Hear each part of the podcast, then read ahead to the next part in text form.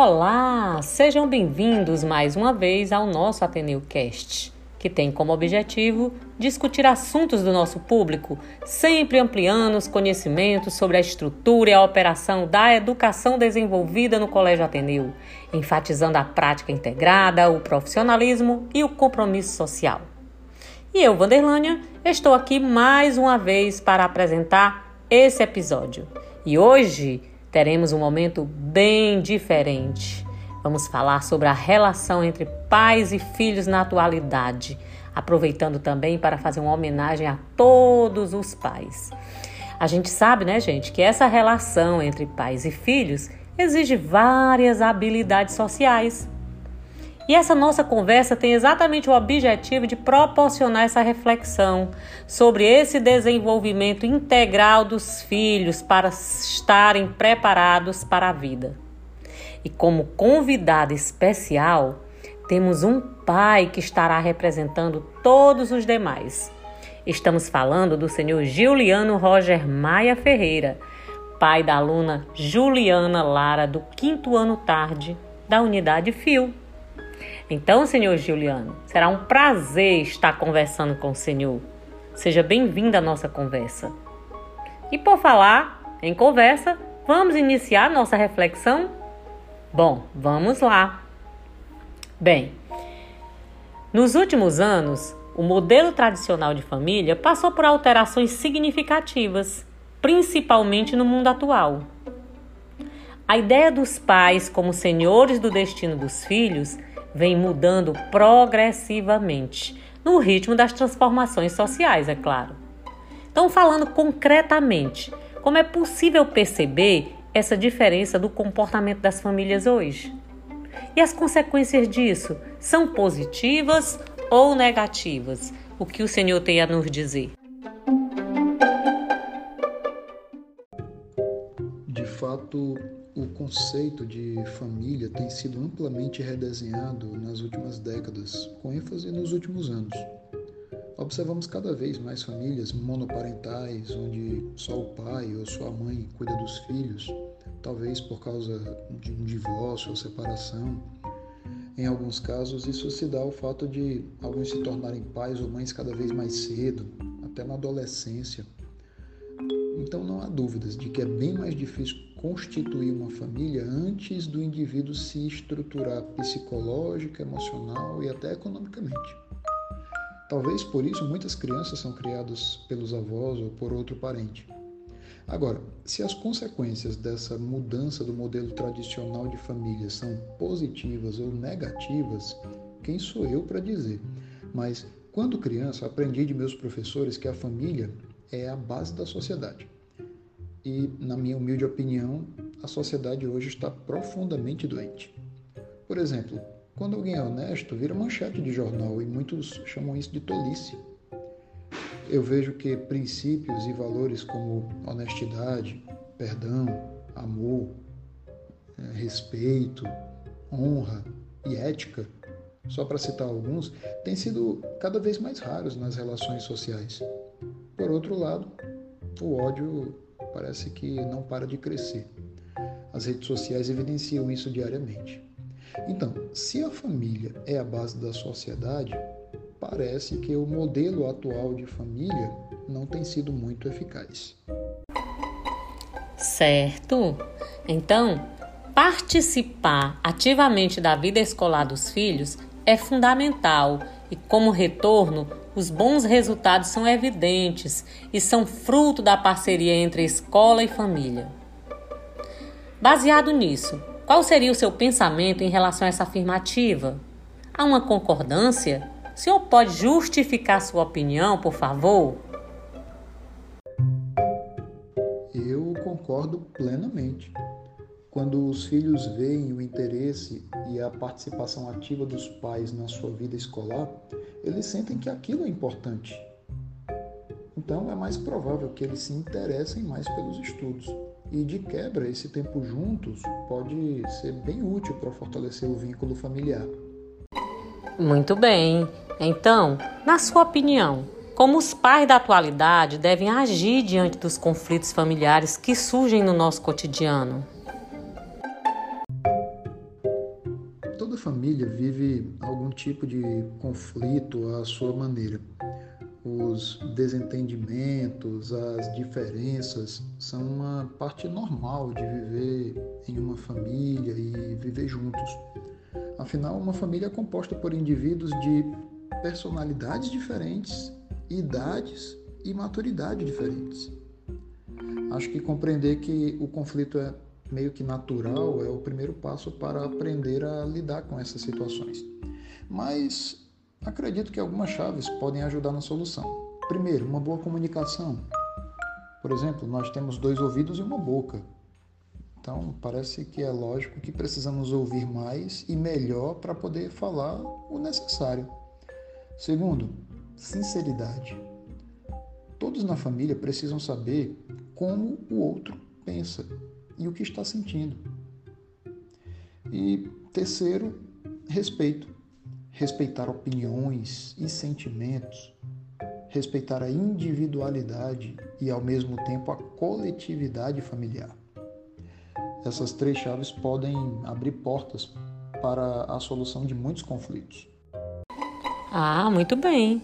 Então, podemos identificar três tipos comportamentais de papéis dos pais: os negligentes, os permissivos e os autoritários. Descreva como essas características podem trazer danos aos filhos nos relacionamentos. Eu não saberia classificar qual desses comportamentos é mais nocivo e desamoroso. Vamos lá. A permissividade e a negligência talvez seja uma forma mais preguiçosa de agir. Na verdade, é o não agir. É muito mais fácil para os pais se calarem, se omitirem e não exigirem que as coisas aconteçam como eles acreditam que é o certo a fazer. Porém, as consequências vêm mais cedo ou mais tarde, podem ser bem amargas, na forma, por exemplo, de filhos irresponsáveis ou inconsequentes aí a consciência do pai ou da mãe, que deve atuar como uma bússola, vai fazê-los pensar assim: olha, se eu tivesse feito mais, ou se eu tivesse sido mais firme, mais exigente, mais enérgico, se eu tivesse dito não. Olha, os filhos são como uma herança dada por Deus. Nós, pais, não podemos cuidar de qualquer maneira. Se os pais querem ensinar os filhos a assumirem responsabilidades, eles precisam dar o exemplo, ou seja, precisam assumir sua responsabilidade de pais. Por outro lado, o autoritarismo tem a tendência de formar filhos inseguros ou, no outro extremo, revoltados. É preciso haver equilíbrio. Imagine que você está segurando uma bola bem forte na sua mão. Se abrir a mão de uma vez, essa mola pula e cai no chão. Se apertar demais por um longo tempo, quando abrir a mão, a mola vai ter perdido a sua força. Mas se abrir a mão devagarinho, controlando, a mola vai continuar na sua mão. Se precisar apertar a mola novamente, está ali na sua mão. Então os filhos são como essa mola nas mãos dos pais. Muito bem. E hoje, defina o papel do pai ideal na vida dos filhos exemplificando, é claro, a sua resposta. Pai humano ideal não existe. Perfeito, só Deus. Mas veja bem, um pai que se esforça em demonstrar amor aos filhos, expressar sentimento, dizer meu filho, eu te amo, minha filha, eu te amo, você é uma bênção de Deus em minha vida. Ao mesmo tempo em que esse pai não se furta do dever de disciplinar. O pai que se esforça em ser cuidadoso, protetor, responsável, compreensivo, esse pai vai estar num caminho muito bom. Mas é preciso perseverança para cada dia tentar ser melhor do que no dia anterior. Muito bem, então vamos imaginar agora os filhos adolescentes. Eles têm por característica própria a impulsividade, o mau humor e a vontade de romper limites. Assim como é natural na terceira idade, uma pessoa caminhar mais lentamente. Isso acontece de acordo com mudanças neurológicas e não porque o filho está fazendo algo contra os pais. Para estas características comuns dos adolescentes, que acabam sendo vistas como rebeldia, qual seria o caminho a ser seguido para que haja superação dos conflitos? O que é que o senhor acha? Quando vemos uma bela árvore com uma copa frondosa e bem irregular na frente de uma casa, é difícil imaginar que um dia ela foi uma frágil mudinha. Os filhos podem ser comparados a uma plantinha, né? De início, talvez ela só precise ser regada e bem adubada. Mas à medida que a planta cresce, é necessário incorporar outros métodos. A planta agora precisa também de correção. Às vezes precisa amarrar um tutor junto ao caule para direcionar o crescimento. Em muitos casos também precisa podar alguns galhos com crescimento irregular ou que apresentam sinais de doença. O tipo de adubo também muda. Da mesma forma, à medida que os filhos crescem, os pais precisam usar métodos diferentes na educação que sejam adequados à fase que o filho está passando. Dialogar é importante. Como eu disse antes, ouvir mais e falar menos é uma boa chave para a comunicação. Mas os pais jamais podem aceitar que a impulsividade ou a energia dos filhos se sobreponha ao seu papel de pai.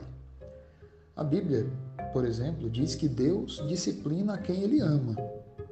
O pai que ama o seu filho também vai discipliná-lo.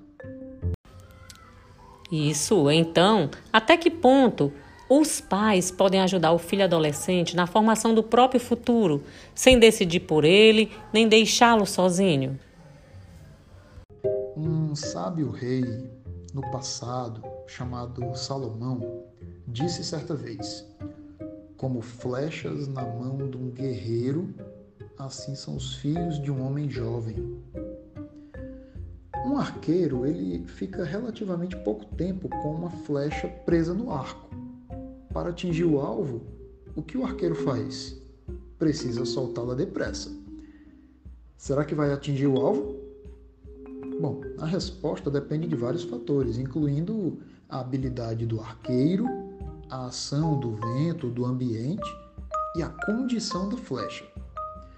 Do mesmo modo, os pais têm relativamente pouco tempo para ajudar os seus filhos a desenvolver um bom caráter e a terem um futuro feliz e de sucesso. Depois de aparentemente poucos anos, os filhos crescem e saem de casa. Agora, será que os filhos vão atingir o alvo? Ou seja, continuarão no caminho ensinado pelos pais? Aí a resposta também depende de vários fatores. Três deles são habilidade dos pais em educar, o ambiente que os pais estão criando seus filhos e a maneira como a flecha ou o filho vai reagir à instrução que recebe. Isso. Então, por que a maioria dos pais de hoje tem tanta dificuldade de controlar e orientar os filhos? Vários fatores podem causar isso, como, por exemplo, os pais estabelecerem limites confusos ou uma lista enorme de regras inflexíveis ou inapropriadas para a idade da criança ou do adolescente. Agora, imagine também um pai ou uma mãe que vive fazendo promessas de castigos absurdos que, obviamente, nunca são cumpridas. Resultado: os filhos passam a não levar a sério o que os pais dizem. Realmente, então hoje se percebe que os pais precisam discutir com os filhos tudo negociar o que antes eram ordens definitivas. E isso não é necessariamente algo negativo, desde que fique claro que, depois de negociar, discutir, trocar ideias, quem decide são os pais. Como o senhor avalia essa mudança de comportamento social? Esse novo arranjo é correto diante do que foi vivido por nossos ancestrais? Olha, eu não concordo que os pais precisem discutir tudo com os filhos. Também eu não enxergo os pais no papel de negociador com os filhos. Imagine um pai que quer que o filho faça uma coisa e em troca ele faz ou compra alguma coisa para o filho. Nesse momento, o pai desce da sua autoridade e se iguala ao nível do filho, porque na minha opinião, numa negociação, ambos os negociadores estão no mesmo nível. Eu penso que os pais devem se manter na posição de autoridade e podem sim esclarecer algumas regras aos filhos, caso o filho esteja em condições de compreender as razões daquela regra de forma objetiva. Tipo uma criança que vai pôr o dedo na tomada ou vai brincar com fogo.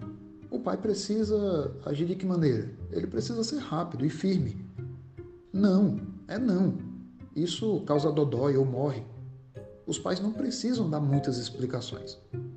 Agora, o filho cresceu, está adolescente. Se os pais decidirem dizer não a uma vontade do filho, eles podem explicar as razões de forma simples, mas firme. Preciso lembrar que a decisão é dos pais.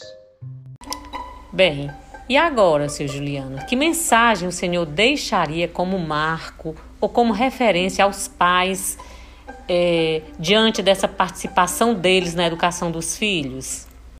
Dentre muitas outras coisas, nós podemos dizer que os filhos precisam de seis. Vamos resumir em seis. Primeiro, o filho precisa do amor do pai.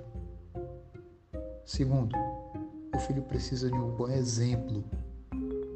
Terceiro, o filho precisa de um ambiente feliz. Quarto, os filhos precisam aprender valores espirituais.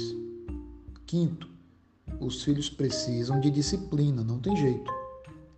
E sexto, os filhos precisam ser protegidos e precisam se sentir protegidos. Os pais que fizerem o seu melhor em satisfazer essas necessidades dos filhos terão a alegria de vê-los crescer para se tornar adultos felizes, realizados e responsáveis. Bem, gente, então queremos agradecer pela confiança depositada em nosso trabalho e desejar ao Senhor e a todos os pais muitas alegrias, muitas realizações e muito amor. Dizer também que um bom relacionamento entre pais e filhos é fundamental para que nós cresçamos com segurança, confiança e autonomia. Dessa maneira, aprendemos a ter respeito ao próximo e a identificar o que realmente importa. Além disso, a relação familiar vai influenciar diretamente os valores das próximas gerações. Pensem nisso. Obrigada a todos e até a próxima!